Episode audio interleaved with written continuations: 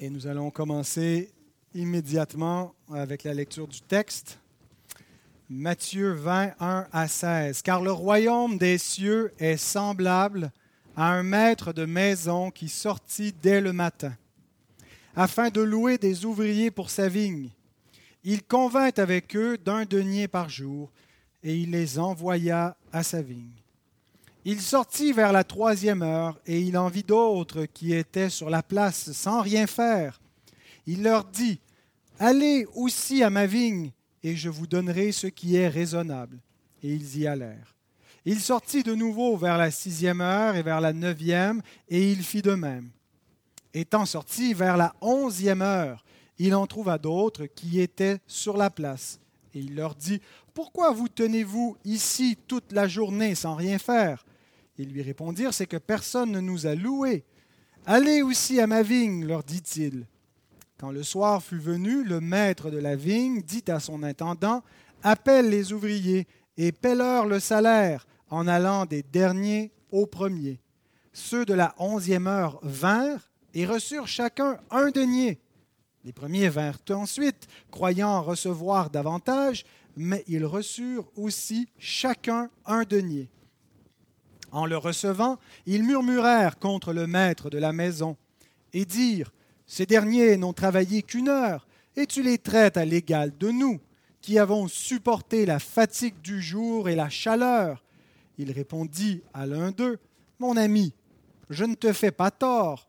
N'as-tu pas convenu avec moi d'un denier? Prends ce qui te revient et va-t'en. Je veux donner à ce, à ce dernier autant qu'à toi ne m'est-il pas permis de faire de mon bien ce que je veux? Ou vois-tu d'un mauvais œil que je sois bon? Ainsi, les derniers seront les premiers et les premiers seront les derniers. Demandons à notre Seigneur de bénir sa parole. Notre bon Père, nous sommes réunis en ta maison pour former un temple saint, pour être une habitation de Dieu en esprit. Et nous reconnaissons que le Dieu vivant siège au milieu de nous. Et non seulement, Seigneur, tu es présent, mais tu n'es pas présent de manière muette, mais tu parles. Nous venons d'entendre ta parole et nous te prions de bénir l'exposition qui va en suivre, que tu puisses, Seigneur, euh, appliquer cette parole à nos cœurs, à notre pensée, et qu'on puisse ressortir édifié en comprenant mieux ta grâce et la nature de ton royaume pour en être de, de fidèles serviteurs. Amen. Donc, cette parabole est une réponse à la question que Pierre a posée à la fin du chapitre précédent. On commence un chapitre avec la préposition car. Alors, ça nous indique qu'il y a un lien euh, avec quelque chose qui précède.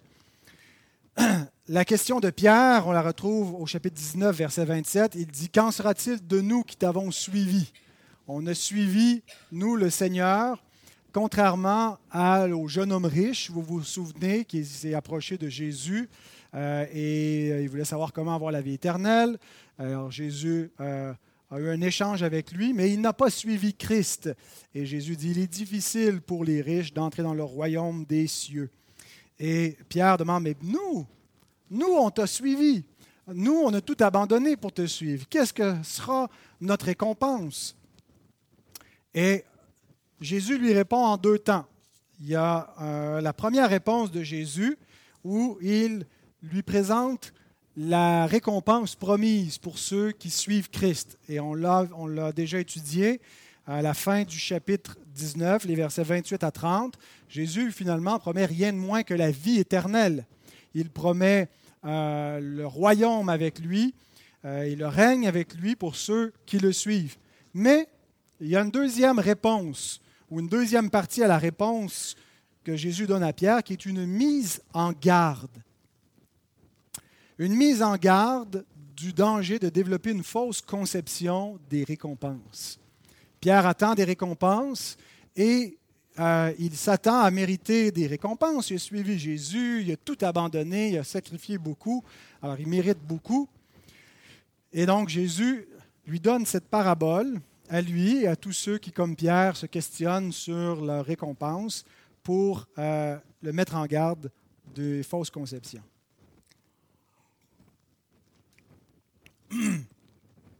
Donc Jésus, dans cette réponse, illustre avec une parabole un trait du royaume des cieux. il dit, il dit pas voici la parabole, mais il dit le royaume des cieux est semblable. Il fait une comparaison, une, analogie. Euh, il y a beaucoup euh, de, la révélation divine qui est analogique, c'est-à-dire que Dieu ne se révèle pas euh, tel qu'il est dans son essence propre parce qu'on ne pourrait pas le comprendre. Dieu utilise des moyens humains et un langage humain et des références humaines à notre niveau pour nous donner un reflet de ce qu'il est dans, son essence propre. Et c'est un petit peu ce que fait la parabole ici. Euh, au lieu de rentrer dans une exposition théologique pour parler proprement de ce qu'est le royaume des cieux, Jésus fait une comparaison avec une scène improbable sur terre, mais pour révéler un aspect du royaume céleste. Il faut faire attention quand on arrive avec le style parabolique, le style des Écritures en parabole. Il y a différents styles littéraires dans la Bible. Il y a le style narratif, un style poétique, euh, il y a un style plus didactique ou épistolaire qu'on trouve dans les lettres euh, des, apôtres. Et ici, on a le style de euh, parabolique. Et donc, il faut faire attention pour, euh, d'abord, ne pas nécessairement interpréter chaque détail, comme si chaque détail avait une signification. Parfois, les détails sont là seulement pour donner une certaine cohérence à la scène, sans que chaque détail ait un équivalent ou une signification particulière dans la, vie spirituelle ou du royaume. Il faut aussi interpréter les paraboles à la lumière euh, du reste de la doctrine biblique. Par exemple, ici, on pourrait déduire, ben, Jésus est en train de nous dire que pour euh, entrer euh, au ciel, ben, il faut travailler, il faut mériter notre ciel, il faut gagner notre denier. Mais Jésus met de l'avant une parabole euh, qu'on doit interpréter à la lumière des autres Écritures qui nous disent qu'on ne peut pas gagner notre ciel, que ce n'est pas comme cela. Alors, peu importe ce que Jésus veut dire avec l'idée de gagner un denier, ça ne peut pas venir contredire ce que la Bible nous dit ailleurs sur la façon d'entrer au ciel. Alors l'intention de la parabole doit être orientée et en harmonie avec le reste de la doctrine biblique. Un autre point, avant d'examiner spécifiquement le texte, un autre point d'introduction, c'est qu'il ne faut pas non plus camper l'interprétation euh, et la figer juste dans un, dans un sens. Euh, par exemple, certains ont compris que la parabole signifiait que les premiers ouvriers, ben, c'était probablement le peuple juif. Euh, et ceux qui se sont convertis dans le peuple juif, tandis que les derniers, ben, c'est les, les, les, païens, les publicains, les pécheurs. Et, donc, je pense que ce n'est pas faux de dire ça, mais de dire que c'est exclusivement ce que Jésus voulait dire. D'autres ont plutôt vu que ça nous parle ici de l'âge de conversion. Certains se convertissent de bonne heure, d'autres très tardivement. Euh, ce n'est pas faux non plus, mais est-ce que c'est exclusivement cela? Euh, d'autres pensent que c'est seulement la quantité de travail. D'autres, certains ont travaillé beaucoup, ont servi longtemps le Seigneur, d'autres bien peu. Euh, et tout ça, je pense, sont des applications d'un principe. Je ne pense pas qu'il faut camper en disant c'est seulement euh, une ou l'autre des applications qui doit être la bonne. Il faut plutôt faire ressortir le principe que Jésus veut mettre de l'avant et c'est ce que nous allons tenter de faire. Et pour ce faire, donc, euh, les divisions qu'on va suivre, je trouve que la parabole se divise assez naturellement en deux grandes sections. la première section qui est l'embauche des ouvriers, qui va du verset 1 au verset 7.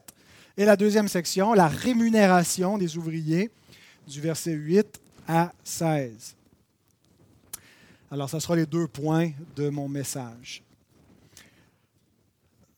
L'embauche des serviteurs. Et euh, d'abord, la, la, parabole, l'histoire ne commence pas en mettant le projecteur sur les serviteurs eux-mêmes, mais sur le maître de la vigne. C'est une image qui est assez familière dans l'Écriture un maître, une vigne. Euh, elle est appliquée à Dieu dans l'Ancien Testament, Dieu qui se présente, qui donne un peu une parabole de lui-même à son peuple, qu'il est comme un maître de maison qui possède une vigne euh, et sa vigne, euh, ben, il n'y a pas grand-chose à faire pour qu'elle porte du fruit, puis il est à veille de mettre le feu dedans. Et, et, donc, c'est des images comme ça dans Ésaïe 5, 1 à 7, dans Jérémie 12, verset 10, où la, la, même image ici est reprise. Alors on est déjà dans un contexte avec lequel on peut être un peu familier, où on peut comprendre que le maître en question peut représenter Dieu et la vigne, son peuple, mais aussi le travail à faire parmi son peuple. Il y a plusieurs donc, points significatifs, qui, des détails qui ne sont pas que des détails. Comme je l'ai dit tantôt, il y a certains détails, il ne faut pas trop s'attarder nécessairement. On dit, ah, mais là, ce n'est pas logique si ça arrive. Pourquoi est-ce que. Euh, des fois, on pose des questions que, et on passe à côté de l'essentiel, mais il y a quand même des détails euh, qui sont significatifs et on va les euh, mettre de l'avant progressivement. Mais un de ces détails, c'est l'embauche à différentes heures. Ça, ce n'est pas un détail insignifiant. C'est un des points centraux pour euh, comprendre le sens de la parabole. Plusieurs ouvriers, mais qui ne commencent pas à travailler en même temps et donc qui ne feront pas le même travail. Et euh, donc la journée est divisée en 12 heures. Le jour est divisé en 12 heures, la nuit est divisée en 12 heures. C'était la façon euh, qu'on avait de compter les heures dans ce temps-là. C'était quatre blocs de 3 heures. La première heure, le jour commence à 6 heures le matin. Euh, donc la troisième heure, c'est 9 heures. Ensuite, à midi, à, 3, à 15 heures. À 18 heures, c'est la fin du jour. Et ensuite, on commence les quatre veilles de la nuit. Euh, dans le, deuxième, la deuxième partie de la journée. Alors, l'histoire se passe dans ces quatre blocs euh, de la journée, ces douze heures du jour. On commence avec les premiers ouvriers. On a le maître qui sort le matin, qui s'en va euh, et qui trouve tout de suite des gens à embaucher pour travailler. Alors, c'est des longues journées. Peut-être que c'est le, temps des, vendanges parce qu'il y a plus de travail. Ce n'est pas nécessairement toute l'année qu'on travaillait 12 heures. Mais là, il y a une journée de 12 heures de travail à faire, une, longue journée de travail. Et on a les premiers ouvriers qui sont prêts à travailler dès le matin. Ils se sont levés euh, avant, le lever du soleil. Euh, on peut les voir comme les plus travaillants, euh, les plus vaillants. Ils sont déjà au poste à 6 heures le matin. Et là, on a un point important qui nous est donné. Leur salaire est déjà fixé. Ils savent d'avance qu'ils vont gagner. Il n'y aura pas de surprise. Ils leur fixent à un denier pour leur journée de travail. Un denier, ce n'est pas euh, peu, ce n'est pas beaucoup, c'est le salaire moyen pour un journalier. Il faut faire attention juste ici de la façon d'interpréter. Ça ne signifie pas, d'une part, que euh, comme c'est un salaire ordinaire, que la récompense, parce que la question initiale de Pierre, c'est quelle sera notre récompense, que la récompense est ordinaire, euh, que, ou que la vie éternelle doit être méritée comme un salaire. Ce n'est pas le genre d'interprétation qu'il faut prendre. Il faut juste comprendre que Jésus fait une analogie avec l'idée d'être rémunéré pour un denier. Jésus nous a dit ailleurs, juste avant la rémunération pour le suivre, c'est le centuple, c'est beaucoup plus qu'un denier, euh, c'est infiniment plus que ce qu'on investit, de ce qu'on a pu perdre pour le servir. On va récupérer beaucoup plus que ce qu'on aura perdu. Euh, mais certains se sont attardés à cela, euh, au fait que c'était juste un denier, donc ça ne peut peut-être pas vraiment représenter la vie éternelle, sinon il aurait, aurait mis le gros lot, il n'aurait pas mis un denier.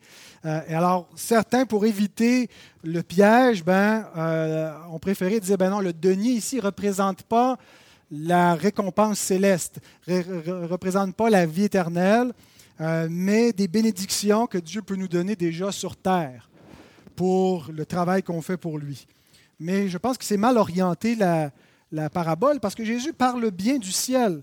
Au chapitre 19, verset 28, il leur dit que c'est euh, dans le siècle à venir, il leur parle de la vie éternelle euh, et il est dans le même registre. Donc le denier symbolise la récompense céleste, mais ce n'est pas donc une équivalence. Il ne faut pas juste se buter au fait que c'est un salaire ordinaire.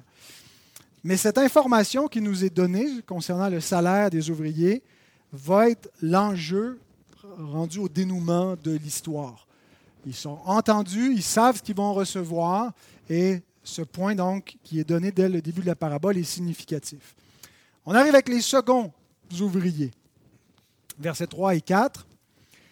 ils entrent dans le travail à la troisième heure. Donc, il est 9 heures du matin, il y a déjà trois heures de la journée qui sont passées. Le maître les trouve à l'agora, c'est le mot grec qui est utilisé, qui veut dire la place ou la place publique ou la place du marché. Donc, ça pouvait être un lieu euh, où on allait pour euh, offrir nos services. On s'en va sur la place publique pour offrir nos, euh, nos services et on peut se faire embaucher. Donc, ils se tiennent là sur l'agora et ils sont oisifs. Ils n'étaient pas actifs, ils sont un petit peu là en train de, de flâner en attendant qu'il se passe quelque chose. Alors déjà, ils n'ont pas exactement la même qualité que les premiers qui sont embauchés dès la première heure, mais ils les embauchent sans préciser le salaire. Ce qu'il leur dit, c'est, je vais vous donner ce qui est juste. Allez dans ma vigne.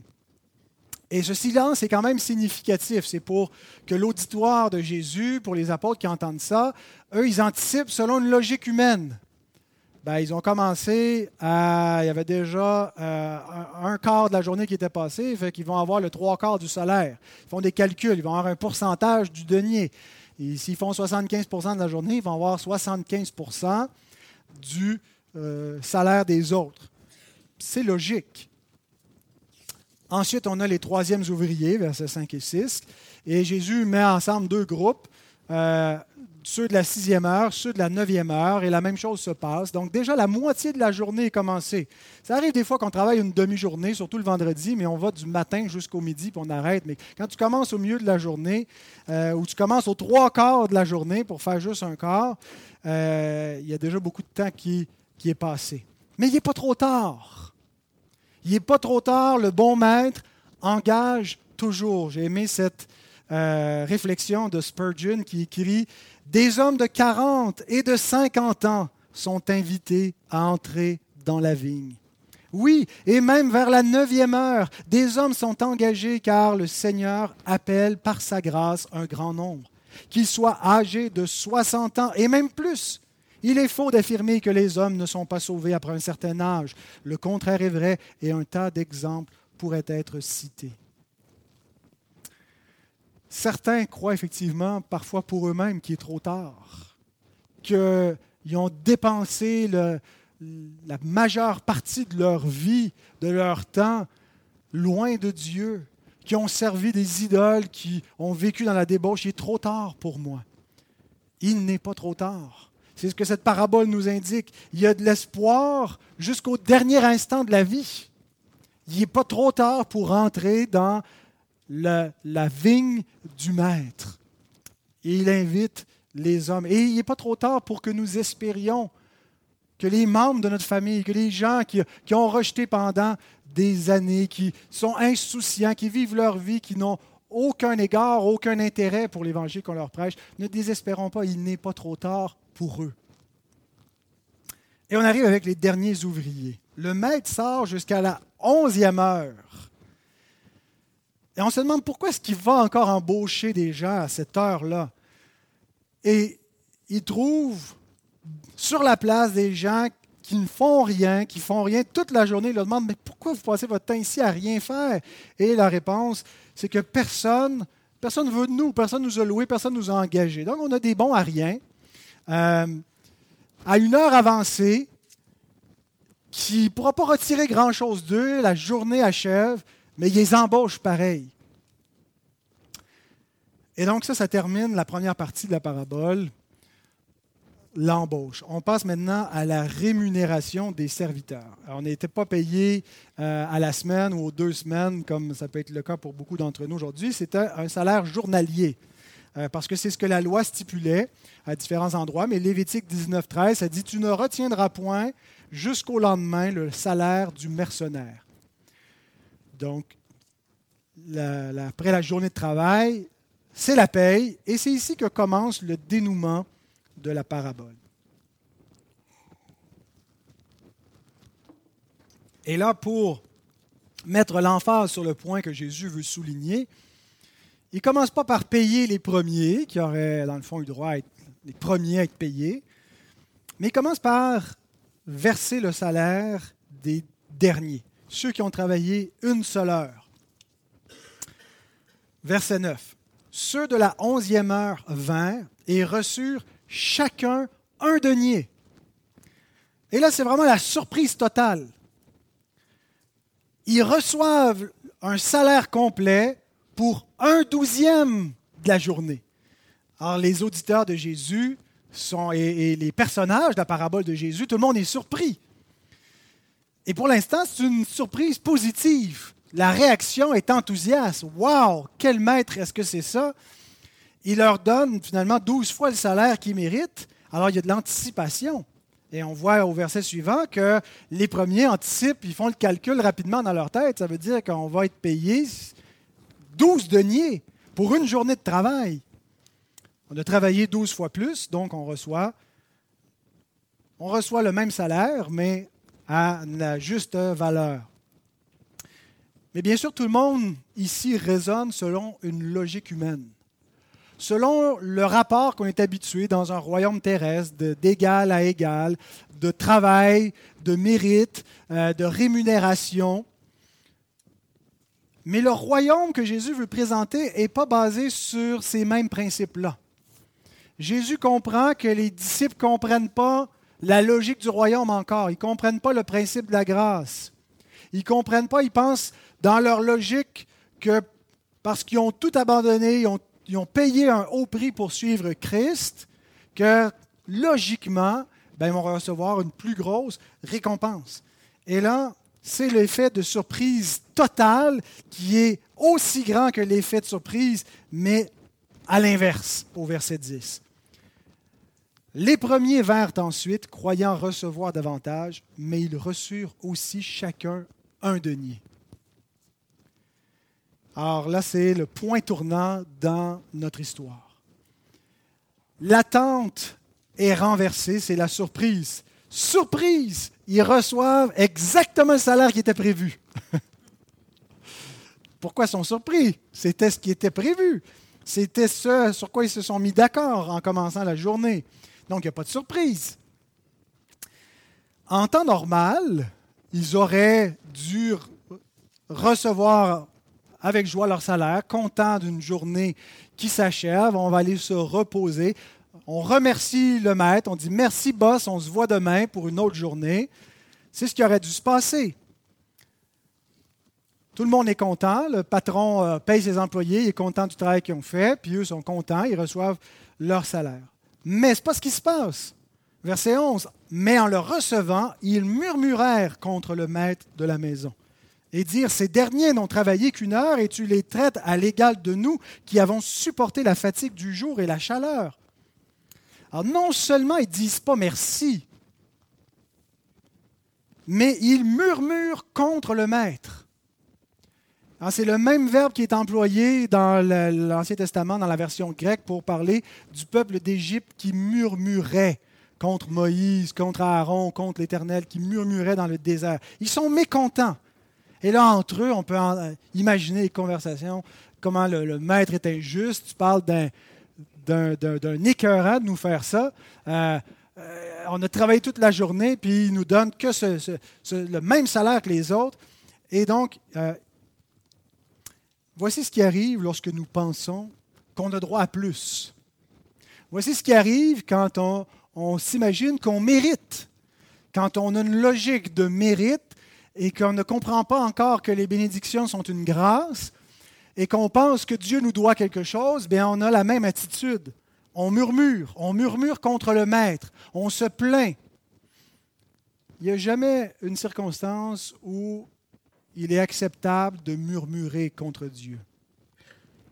J'ai déjà entendu des enseignements où c'était correct de se fâcher contre Dieu, sacré après Dieu, tout Dieu est patient, il comprend ça, il peut dealer avec notre, notre faiblesse, notre psychologie humaine. Et effectivement, Dieu est extrêmement patient.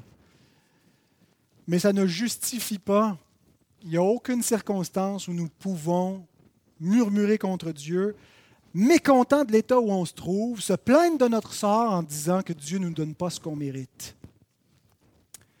Et ça ne se limite pas donc à se plaindre de notre sort, c'est se plaindre du sort des autres. Ils ne murent pas juste de ce qu'ils n'ont pas, ils se plaignent surtout de ce que les autres ont. Et c'est la même chose qui nous arrive lorsqu'on est mécontent de ce qu'on a, on regarde les autres et on est frustré parce qu'on trouve qu'ils ont ce qu'ils ne méritent pas. Leur doléance, quand ils font entendre leurs propos, ils disent au maître, tu les traites à l'égal de nous. Pourtant, ce n'est pas un travail égal qui a été fait. Pour eux, ils ont une logique très, très syndicale. Hein. Travail égal, salaire égal. Euh, tu peux pas, tu respectes pas notre convention collective.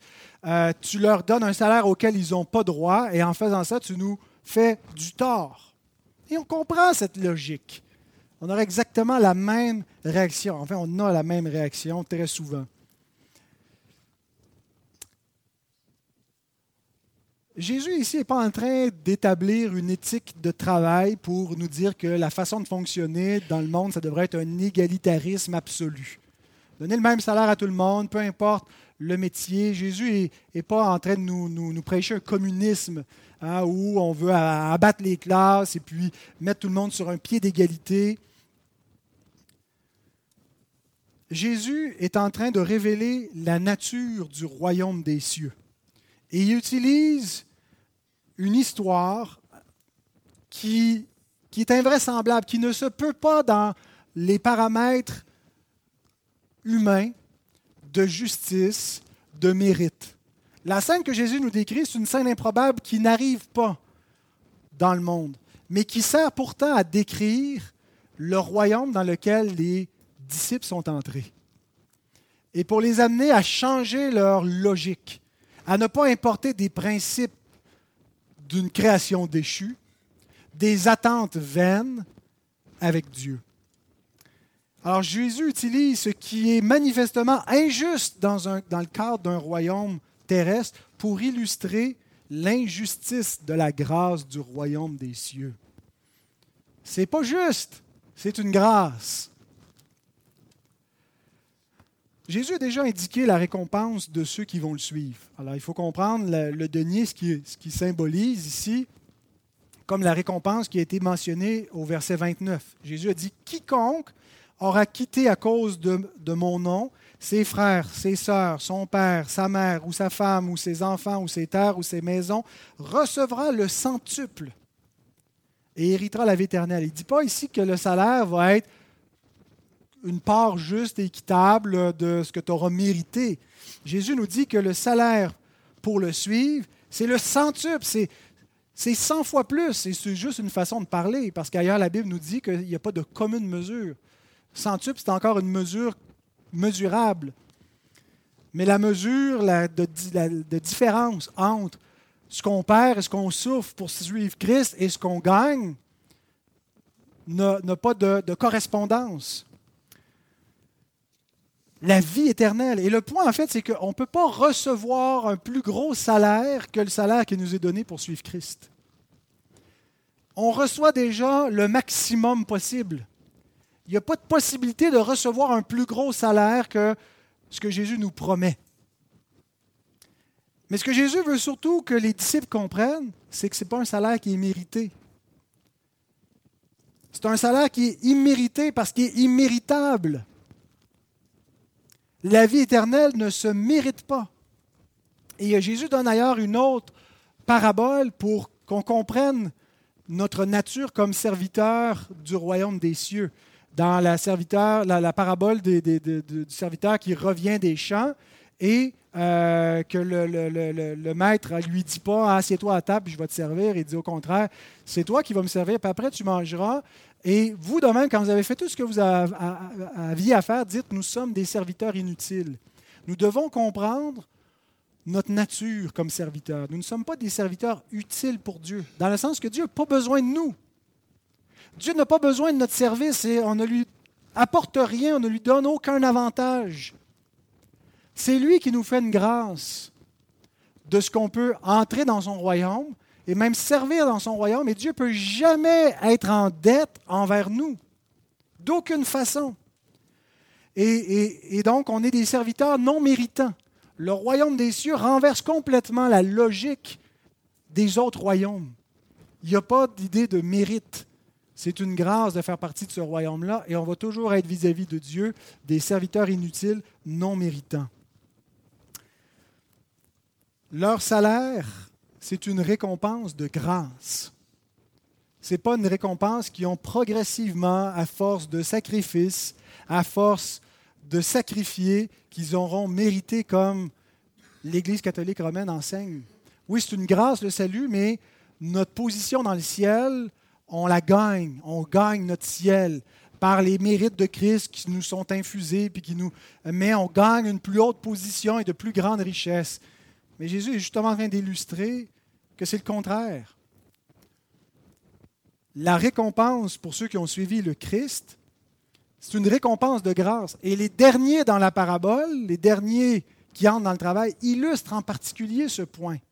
On peut se méprendre pour ceux qui ont entré très tôt dans l'ouvrage, qui ont sacrifié beaucoup, comme les apôtres et avoir l'impression qu'ils ont mérité leur salaire.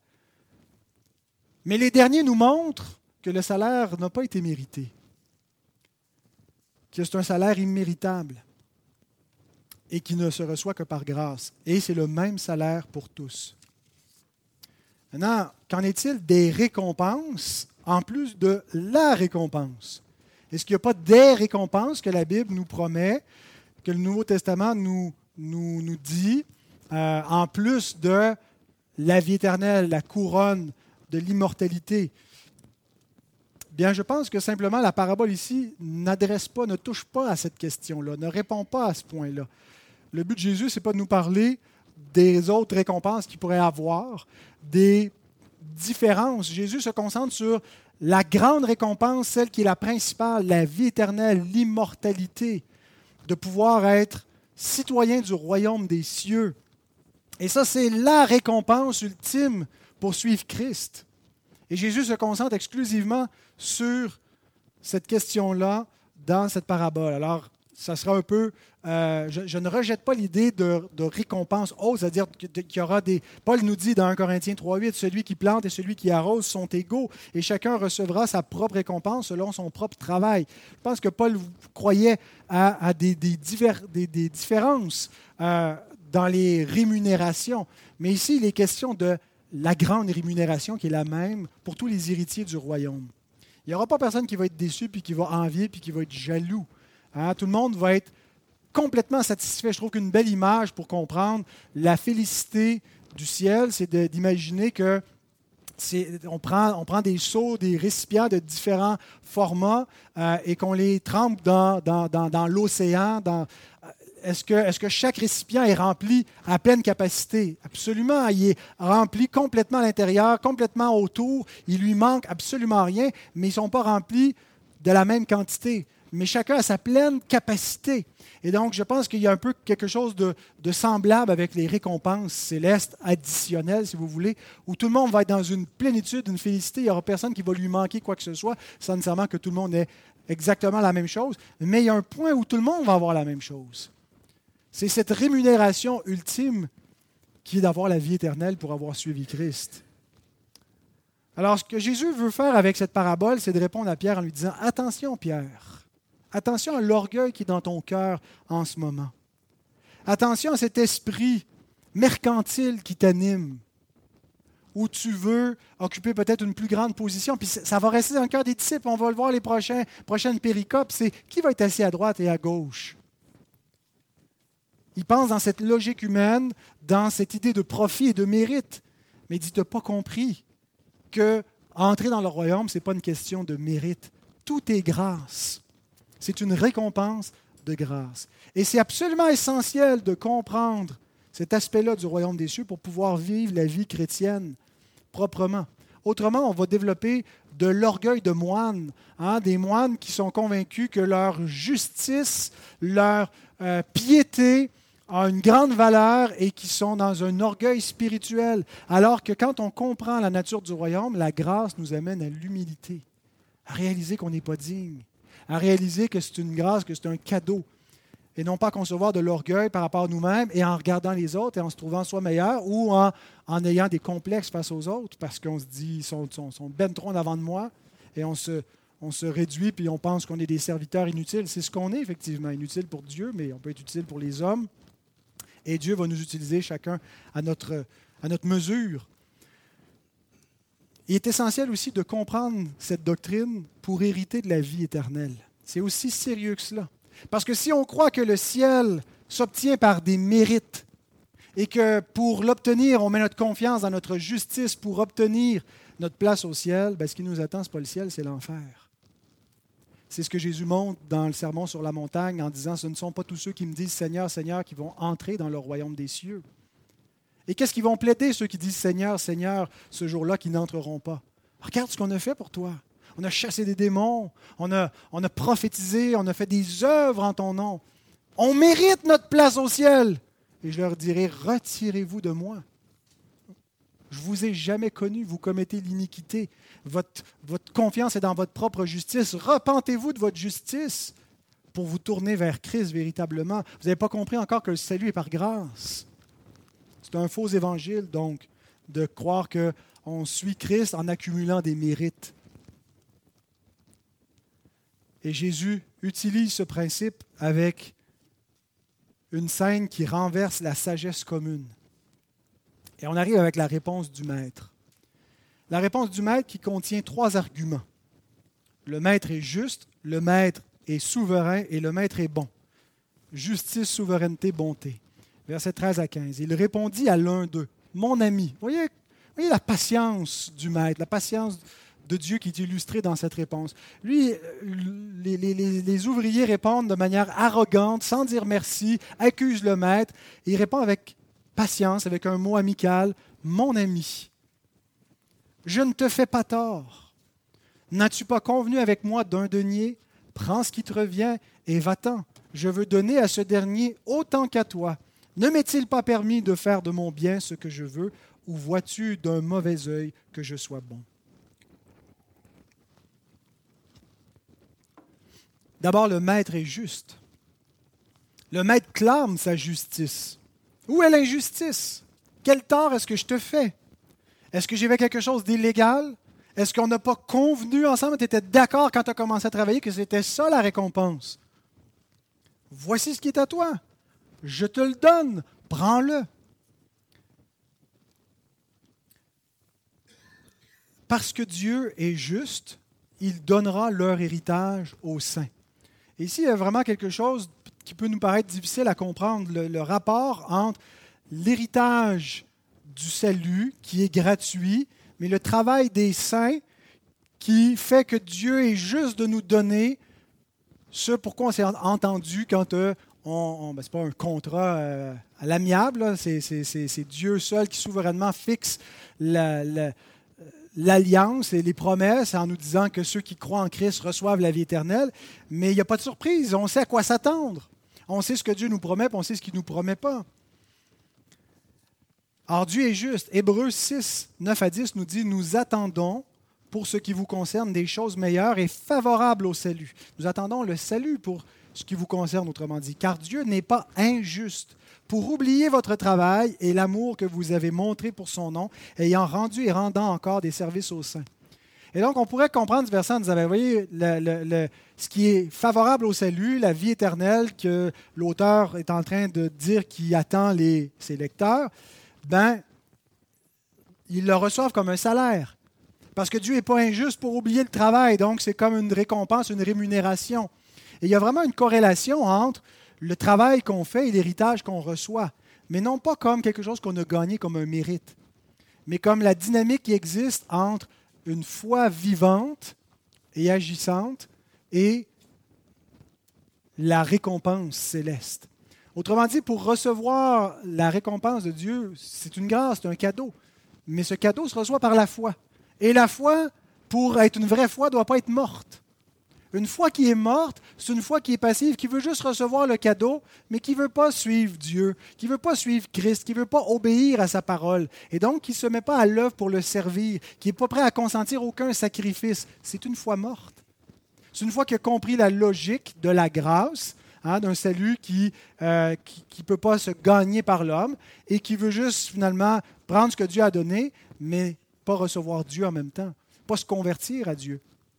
Et ça, c'est une vaine foi, c'est une foi morte. La foi qui reçoit véritablement le cadeau de la grâce, c'est une foi qui est vivante et agissante. C'est-à-dire qu'elle se met à l'œuvre. Elle se met à l'œuvre pour servir Dieu, pour obéir à sa parole, pour consentir à tous les sacrifices euh, qui sont nécessaires pour servir le Maître. Et Dieu n'est pas injuste.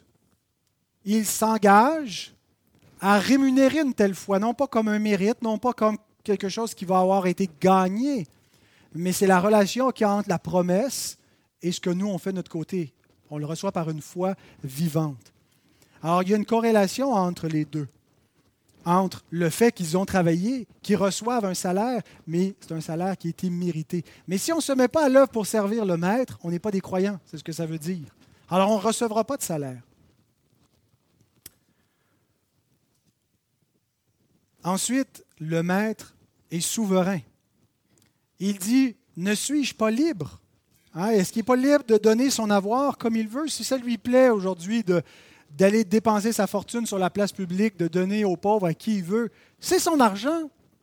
Il n'a pas demandé la permission à qui que ce soit, ça lui appartient. Il est souverain. Il fait ce qu'il veut. Il ne doit pas demander de permission. Et nous croyons à la libre grâce de Dieu parce que nous croyons en un Dieu souverain.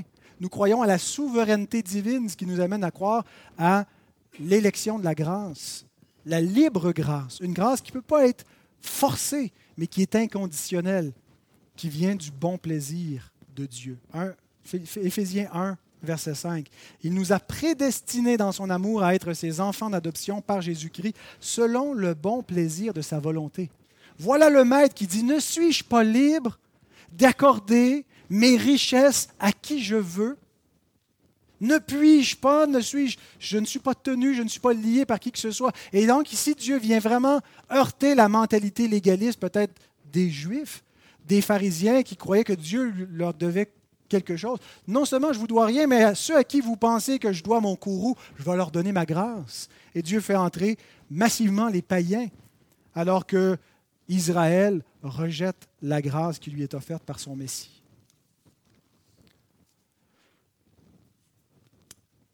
Et finalement, le maître est bon. Non seulement il est juste, il ne fait aucun tort, il respecte l'entente, mais il est bon, il est généreux. Et personne ne peut disconvenir de la bonté de Dieu quand il comprend véritablement l'Évangile. Quand on saisit l'Évangile, quand on saisit le prix que Dieu a payé pour nous faire grâce, on ne peut pas continuer à penser que Dieu manque de bonté. On ne peut pas juste penser que Dieu est juste, que Dieu est saint, mais c'est tout.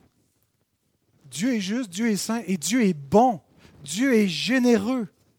Dieu est plein de grâce. Dieu a des richesses, veut donner la vie éternelle à des gens qui ne la méritent pas.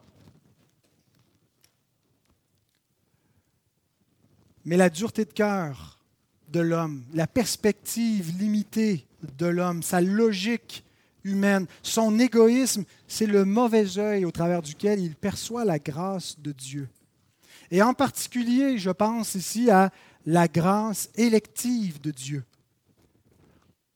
où on considère parfois que Dieu est injuste parce qu'il n'a pas sauvé tous les hommes. Dieu est injuste, c'est pas juste que Dieu ait sauvé tous les hommes. Et certains préféraient qu'il aurait condamné tous les hommes. Ça aurait été plus juste, ça aurait été fair. Ça, ça aurait été juste que Dieu condamne tous les hommes. C'est ce qu'il méritait. Mais Dieu a voulu manifester sa grâce et sa bonté. Il n'est pas tenu de la manifester envers aucun, puis il n'a pas décidé de la manifester envers tous, mais envers ceux qu'il a choisis d'avance, qu'il a élus avant la fondation du monde. Et Dieu en cela a montré qu'il est bon. Mais parfois nous regardons ça et nous disons Dieu est injuste. Nous voyons de mauvais œil que Dieu soit bon. Et le mot final de l'histoire revient à Jésus au verset 16. Il dit ainsi, les derniers seront les premiers et les premiers seront les derniers. Je pense qu'ici, Jésus utilise cette expression d'une manière différente que ce qu'il a fait euh, au verset 30 du chapitre 19. D'abord, l'ordre est, renversé. Au chapitre 19, il a dit les, premiers seront les derniers, les derniers seront les premiers. Ici, il dit les derniers seront les premiers et les premiers seront les derniers. Euh, mais au verset 30, Jésus l'utilise en disant, les derniers parmi les hommes seront les premiers devant Dieu. Ici, Jésus fait une comparaison avec l'élite du monde, avec le jeune homme riche, avec les chefs qui occupent la première place. Mais qui vont être les derniers devant Dieu parce qu'ils rejettent Christ. Mais ceux qui reçoivent Christ, qui sont les derniers dans ce monde, qui sont comme les balayures, qui sont méprisés, qui vont avec un Messie méprisé, souffrant et crucifié, seront les premiers. Mais lorsqu'il arrive au verset 16, à la fin de cette parabole, Jésus réutilise la même expression, mais dans un sens différent. Les premiers et les derniers auront la même récompense dans le royaume. Autrement dit, premier, dernier, dernier, premier, vice-versa, ils ont le, sort, le même sort dans le royaume. Il n'y a pas de différence que tu aies été engagé à la première heure ou à la dernière heure. C'est le même salut, c'est le même sort qui attend l'un et l'autre. Il y a une égalité radicale et non une hiérarchie des saints dans le royaume final. Alors que l'on serve Christ toute sa vie ou qu'on se convertit sur son lit de mort, c'est le même résultat. Rappelons-nous le larron en croix. Aujourd'hui même, tu seras dans le paradis avec moi. Qu'est-ce qu'il a fait de bon? Il n'a même pas eu le temps d'être baptisé. Il a confessé Christ et il a le même trésor que ceux qui sont entrés la première heure, qui, eux, vont être crucifiés pour Christ, que les apôtres qui ont souffert, qui ont donné leur vie, ont la même récompense. Exactement. C'est une récompense de grâce. Parce que la vie éternelle n'est pas gagnée progressivement, mais instantanément lorsqu'on reçoit Christ. J.C. Rowell écrit La vraie foi en Christ, même si elle n'est vieille que d'un jour, justifie un homme devant Dieu aussi complètement que la foi de celui qui a suivi Christ pendant 50 ans. Est-ce que nous trouvons cela injuste ou est-ce que nous nous émerveillons de la grâce, de la miséricorde et de la bonté de Dieu? Mais notre cœur est tellement tortueux que certains vont vouloir profiter de l'aubaine en disant, ben, s'il en est ainsi, aussi bien me convertir à la fin de ma vie. À quoi bon me donner la peine de vivre comme un bon chrétien toute ma vie si je peux l'accepter sur mon lit de mort, puis avoir le même résultat? Je peux jouir du meilleur des deux mondes. Profitons du péché pendant qu'il en est encore temps avant d'être immortel et, incorruptible, ça pourrait être possible, puis je vais quand même avoir les deux. Mais ça, c'est une mentalité d'inconverti. C'est une mentalité qui démontre la dureté de cœur et je ne miserai pas beaucoup sur cette mentalité-là. Parce qu'il y a de bonnes chances qu'une mentalité inconvertie reste une mentalité inconvertie sur son lit de mort. C'est une mentalité qui est dangereuse. À nouveau, J.C. Rall écrit Gardons-nous de présumer à partir de cette parabole qu'il est sans danger pour quiconque de remettre la repentance à la fin de ses jours. Une telle supposition est une dangereuse folie. Plus les hommes refusent d'obéir à la voix du Christ, moins ils ont de chances d'être sauvés parce que leur cœur s'endurcit. Voici maintenant le jour du salut, nous dit Paul en 2 Corinthiens 6, 2. Peu sont sauvés sur leur lit de mort. Un voleur sur la croix a été sauvé afin que personne ne désespère, mais un seul afin que personne ne soit présomptueux. Une vaine confiance en la onzième heure a ruiné des milliers d'âmes. Comme c'est bien dit. Alors les enfants qui sont ici, ne vous dites pas quand je serai un adulte, quand je serai un père, une mère, je vais croire, je vais vraiment suivre. C'est maintenant que le Seigneur vous appelle. C'est aujourd'hui le jour du salut. C'est maintenant que vous êtes appelés à vous convertir à Christ et à le suivre et à entrer dans son travail. Parce qu'il fait bon à son service. Il fait bon de servir le bon maître. Abandonnons cet esprit mercantile qui se dit qu'est-ce que je vais perdre si je lui donne ma vie? Pourquoi faire un effort si tout est gratuit? C'est un peu comme dans le mariage. Pourquoi est-ce qu'on s'efforce quand notre mariage est heureux, bien entendu Pourquoi est-ce qu'on s'efforce de plaire à notre mari, à notre femme? Pourquoi est-ce qu'on fait des efforts? C'est bien plus facile de rien faire. Pourquoi est-ce qu'on s'efforce de s'humilier quand c'est difficile, puis de faire ce qui plaît à l'autre? Parce que c'est l'amour qui nous pousse. L'amour nous amène à plaire à l'autre, à essayer de lui être agréable. Ben, on est dans un mariage avec Dieu.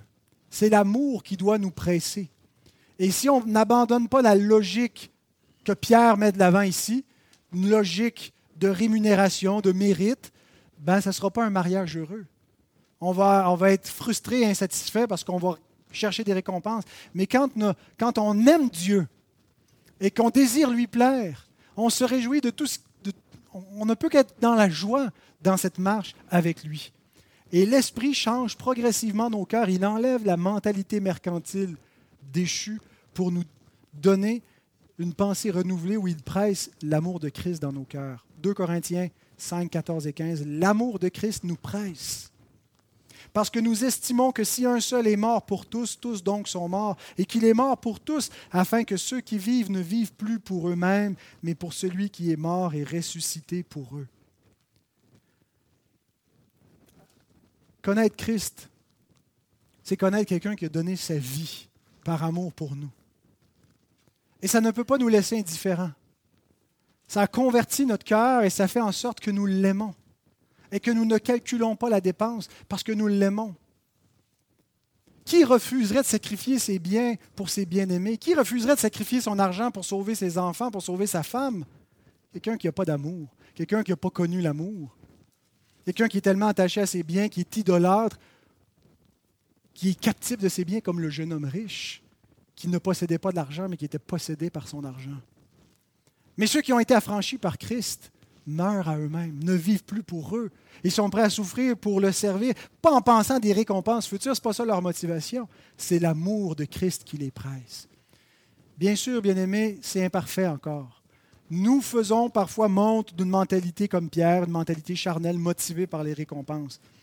Mais apprenons progressivement la mentalité renouvelée, motivée par l'amour. C'est l'œuvre de l'Esprit. Et c'est ce que Jésus nous enseigne dans cette parabole. Prions. Seigneur, nous voulons te remercier de ce que royaume, dans ce royaume, tout est grâce. Nous avons obtenu grâce sur grâce, nous n'avons rien mérité. La vie éternelle a été méritée, gagnée par un autre, par son œuvre. C'est son salaire à lui qui nous est partagé. Et Seigneur, nous voulons dire merci, nous voulons te prier que tu nous tu enlèves de nos cœurs toute forme d'ingratitude, toute forme de murmure, de plainte, où nous pensons que tu dois nous donner autre chose, que nous soyons reconnaissants pour la vie éternelle que nous possédons déjà. Que ton esprit presse l'amour de Christ sur nos cœurs pour que nous puissions, comme lui, sacrifier notre vie, tout donner, Seigneur, par amour, pour te servir. Notre Dieu, que ta parole puisse agir et faire cette œuvre dans nos cœurs. Et nous te prions au nom de Jésus-Christ. Amen.